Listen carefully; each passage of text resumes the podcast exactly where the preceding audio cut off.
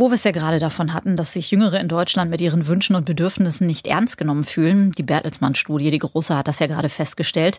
In den Unternehmen scheint sich das fortzusetzen. Heute ist ja übrigens Unternehmertag in Düsseldorf. CDU-Chefin Annegret Kramp-Karrenbauer hält da eine Festrede. Und ob sie dabei die Interessen der Jüngeren im Blick hat, das weiß ich jetzt nicht so genau. Nach ihrer Reaktion auf das berühmte Rezo-Video könnte man ja wähnen, eher nein. Und das ist ein Problem, äh, dass die Wirtschaft die Jüngeren nicht ernst nimmt. Das sagt Gerald Lemke. Er ist Professor für BWL, Medienmanagement und Kommunikation an der Dualen Hochschule Baden-Württemberg. Herr Lemke, man denkt doch immer, die Wirtschaft wird vom Markt reguliert. Und es werden doch in Zeiten kürzerer Studiengänge äh, geradezu Heerscharen von jungen Absolventen auf den Markt gespült. Die müssten doch eigentlich stark auftreten können in den Unternehmen mit ihren Kompetenzen, also digitalen Kenntnissen und so weiter. Ja, das tun sie ja auch in Teilen. Ne? Also sie wissen schon um ihren Wert. Sie wissen auch um den Fachkräftemangel, den wir in Deutschland in der Wirtschaft haben. Ähm, auf der anderen Seite aber erzeugt die oder hat die Wirtschaft ein, äh, ja, ein Klima erzeugt, in dem sie immer jüngere und immer qualifiziertere Fachkräfte nachgefragt haben und in, insbesondere ja auch ein Treiber der Verjüngung ähm, durch äh, Bologna, Standardisierung durch Bachelor, Master, aber auch natürlich äh, Verkürzung der Schulzeiten von G9 auf G8 wirkt oder miterwirkt haben. Wir, wir, sehen aber auch bei den jungen Leuten, wenn sie mit 20, 21 aus dem Bachelor in die Wirtschaft gehen, dass sie einfach noch gar nicht reif dafür sind. Äh, es fehlen signifikante äh, Fertigkeiten und Fähigkeiten, insbesondere im sozialen Verhalten, als auch dann in den kognitiven Stärken der Analyse, ähm, der Umsetzung, der Planung. Ähm, sie können zwar eine ganze Menge auswendig lernen und auch daher beten, aber in der Anwendung, insbesondere im Theorie-Praxistransfer, sind sie so schwach wie noch keine Generation zuvor. Ja, aber die Frage ist ja die nach der Selbstbestimmung im Job. Und ich frage mich gerade, ich persönlich habe den Eindruck, dass es sehr viele junge Arbeitnehmer und Arbeitnehmerinnen gibt, ähm, die tatsächlich ganz konkrete Vorstellungen davon haben, wie sie arbeiten möchten. Sich nämlich zum Beispiel nicht 40 Jahre in einer Firma kaputt buckeln. Also ich habe schon das Gefühl, dass viele von denen durchaus ein Standing mitbringen in die Unternehmen.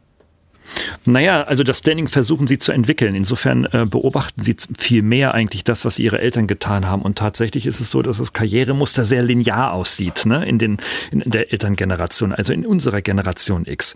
Und ähm, das möchten sie so nicht äh, wiederholen oder auch nicht nachahmen. Ähm, sie leben quasi äh, in einem neuen Wertekorsett, dass sie sich selber bilden, aber dass sie noch nicht hinreichend konkretisieren können. Wenn denn Unternehmen mit den jungen Leuten sprechen, hören sie häufig, naja, wir möchten eigentlich nur noch eine 30-Stunden-Woche, wir möchten ähm, äh, eine sehr ausgeprägte Work-Life-Balance und den Arbeitsvertrag kann ich nächste Woche nicht beginnen, weil da ist ein Festival und da brauche ich drei Wochen Urlaub danach und so weiter. Das ist natürlich ein Verhalten, das wir in, in unserer Leistungsgesellschaft, die wir ja insbesondere durch äh, ja, den Leistungsgedanken in Wirtschaft und Gesellschaft implementiert haben in unsere Köpfe, äh, völlig widerspricht.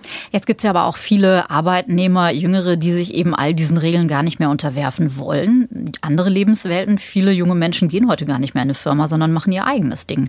Äh, so jemand wie der zitierte Rezo zum Beispiel, also erfolgreiche YouTuber sind da ja das beste Beispiel. Die müssen sich überhaupt nicht an die Regeln der Vorväter halten, um es mal so auszudrücken. Mhm. Ja, man darf das aber auch nicht überschätzen. Also wenn man sich die Statistiken anschaut, dann sind die Selbstständigkeitsraten, Quoten äh, in den letzten Jahren eben nicht signifikant gestiegen, wie man das so denkt. Wir haben aber natürlich schon eine Fragmentierung der Möglichkeiten. Also, dass jemand jetzt sagt, okay, ich werde YouTuber oder ich werde Influencer, ja, richtig, das sind so neue Pseudo-Berufsbilder, denen sie sich zuwenden und man kann da auch so sein eigenes Ding machen, das ist richtig, aber quantitativ ist das absolut unbedeutend.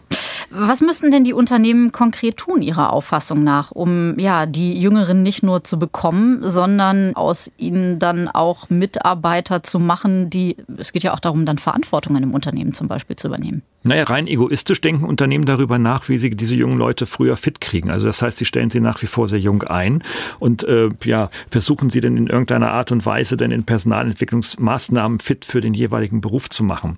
Das ist sicherlich eine Maßnahme und die halte ich auch für sinnvoll. Eine zweite Maßnahme, die ich für noch wichtiger halte, ist aber auch das Bildungssystem dahingehend zu unterstützen. Also in Kooperation mit den Schulen und mit den Ausbildungsstätten, den Berufsschulen, aber auch den Hochschulen hier äh, viel intensiver darüber nachzudenken, wie man auf die Bedürfnisse und den Bedarf der jungen Menschen tatsächlich eingehen kann, der ja nun mal da ist. Den können wir jetzt nicht wegreden. Ne?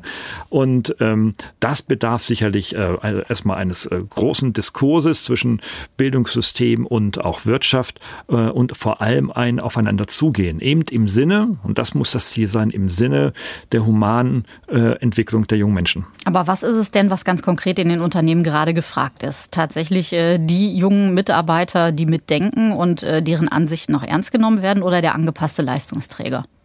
Ja, sowohl als auch, ja. Also ich denke, das äh, variiert doch sehr stark. Da muss man in die Branche schauen, da muss man sich auch vor allem in die Unternehmensgröße hineinschauen. Ne? Also im, in den großen Konzernen haben wir natürlich immer noch den Anpassungsmitarbeiter, während wir in den kleineren schon eher den agileren Mitarbeiter brauchen die Frage ist schwer zu beantworten. Ich finde, was sollten die jungen Leute tun? Und hier ist einfach viel mehr Aufklärung notwendig für die jungen Leute, um die Entscheidung, ob sie nun in ein Großkonzern oder in ein kleineres Unternehmen hineingehen, wichtig. Und das wissen sie nicht. Sie kennen ihre eigenen Fähigkeiten nicht. Sie kennen auch häufig ihre eigenen Wünsche nicht. Man sagt es ihnen auch nicht. Äh, sie werden getrimmt und äh, beeinflusst von Eltern, aber auch unserem Gesellschaftssystem und den Medien, dass doch diese lineare, steile Karriere doch immer noch möglich ist. Und denken Sie daran, wie stolz Eltern sind, wenn ihr 19-Jähriger schon drei Fremdsprachen kann und quasi die Promotion schon begonnen hat. Also da müssen wir so ein bisschen Abschied nehmen. Wir müssen ihnen Zeit und Luft in der Entwicklung lassen, aber auch nicht im freien Raum, indem man sie nach Australien oder Neuseeland zum Äpfelpflücken schickt, sondern schon schauen, wie können wir sie also langsam und behutsam auf das Berufsleben vorbereiten sagt Gerald Lemke, Professor für BWL, Medienmanagement und Kommunikation in Baden-Württemberg. Er wünscht sich einen ja, konstruktiveren Umgang mit jungen Arbeitnehmern in den Unternehmen. Politikum ist hier in WDR 5. WDR 5